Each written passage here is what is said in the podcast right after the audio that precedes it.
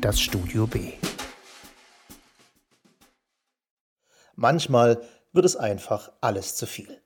2,5 Grad Celsius Erderwärmung, kein Supermarkteinkauf mehr unter 50 Euro, die lokale Fußballmannschaft schießt Eigentore, Krieg und Wetter. Und weil wir nicht ganz dicht sind, besprechen wir dann hier im Safe Space unsere eigenen Kunstbücher von Precht und Wälzer und ich lese den Quatsch vorher auch noch, wie bescheuert kann man eigentlich sein. Irgendwann reicht es, der Kopf will Ruhe haben, aber er will auch lesen.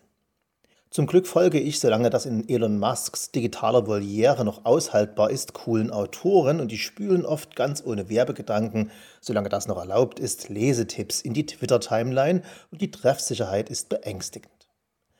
So folge ich zum Beispiel Nick Harkaway, der ein britischer Fantasy-Autor ist und gleichzeitig mein liebster Erklärbär der Londoner Shitshow um Brexit, Boris Johnson, Liz Truss und wer da auch immer den Prime Minister spielt, wenn diese Episode erscheint. Da dieser Job als Explainer des Wahnsinns, brillant mit Insight und Humor ausgeübt, erschöpft ohne Ende, bricht auch Harkaway ab und an aus und muss sich den aufgestauten Stress von der Seele schreiben. So war das 2018, also in den Nachwehen des Brexit, und 2021, als in Großbritannien Corona, sagen wir, verbesserungswürdig missgehandelt wurde. Seine so entstandenen und dem Pseudonym Aidan Truen zugeschriebenen Fluchtromane heißen The Price You Pay und Seven Demons. Sie haben keinerlei Referenz zu unserer Realität und sind ganz bewusst, sagen wir, unterkomplex. Und wie macht Harkaway das? Er schreibt einen Plot, der auf eine halbe Seite passt und füllt diesen mit dem Wahnsinnigsten, was ihm an Sprache, Gewalt und Absurdität einfällt. So muss man eigentlich nur darauf achten, dass man nicht aus Versehen jemanden zweimal umbringt und kann seiner in monatelanger Politikbeobachtung und Kommentar gesteigerte Gewaltfantasie freien Lauf lassen. Wobei, der Plot des hier empfohlenen ersten Teils der Serie The Price You Pay passt nicht auf eine halbe Seite, er passt in zwei Sätze. Jack Price, Kokaindealer der gehobenen Sorte in New York, gerät in das Visier der gefährlichsten Auftragsmörder der Welt, den Seven Demons. Aber Jack Price weiß sich zu wehren. Es beginnt ein Fest sinnfreier, lustigster und abgefahrenster Gewalt, bei der wirklich zum Schluss kein Stein auf dem anderen bleibt. Die sieben Dämonen sind die üblichen Hollywood-Action-Bösewichte mit dem einen oder anderen Twist, der in Hollywood dem Zensurrotstift zum Opfer fallen würde. Aber das ist hier britische Literatur, da kann der Humor schwarz sein und die Klischees dick aufgetragen. Jetzt das Überraschende.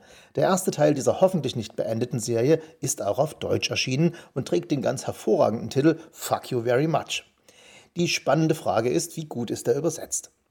Mein erster Gedanke beim Lesen des Originals war, schade, das Ding wird hier nie rauskommen, weil es mir nicht übertragbar erschien. Das Buch ist ein einziger langer Monolog eines etwas zu schnell sprechenden, alles checkenden, geschäftstüchtigen und sagen wir zielorientierten New Yorkers unbestimmter ethnischer Herkunft, dessen moralische Kompassnadel sich manchmal wild dreht. Es wimmelt von Füll-, Slang- und Schimpfwörtern. Die Hälfte der monologisierten Sätze ist gefühlt kürzer als fünf Worte. Die andere Hälfte sind Nebensatzmonster gespickt mit 10-Dollar-Worten und absurden Gedankensprüngen, bei denen man am Ende lachen muss. Und was soll ich sagen? Surkamp hat einerseits einen ganz hervorragenden Übersetzer an den Start gebracht und dann Jesus fucking Christ, dem Mann oder der Frau, die Erwähnung auf dem Cover des Buches verwehrt. Aber wir stehen bereit, um zu loben. Es sind Sven Koch und Andreas Stumpf, die den Grad zwischen 1 zu 1 Übersetzung, die nur hätte peinlich werden können, und zu freier Schreibe, die dem ganz hervorragenden Original nicht gerecht wird, selbstbewusst entlangschreiten. Und wenn ich vor vier Wochen 4000 Worte in eine Rezension des unwichtigsten Buches des Jahres von Brecht und Wälzer stopfte, um zu belegen, dass diesen pseudo-intellektuellen Quatsch kein Mensch auch nur anlesen muss, habe ich mir von der Leserschaft dieses Podcasts hoffentlich das Vertrauen erworben, in knapp 800 Worten spoilerfrei ein Buch zu empfehlen, welches todsicher die Laune hebt und einem hilft, kurz den Malström von Kreditkartenabrechnungen, mittleren Tabellenrängen in der dritten Liga und 25 Grad Celsius am Tag der Umstellung von Sommer auf Winterzeit zu vergessen.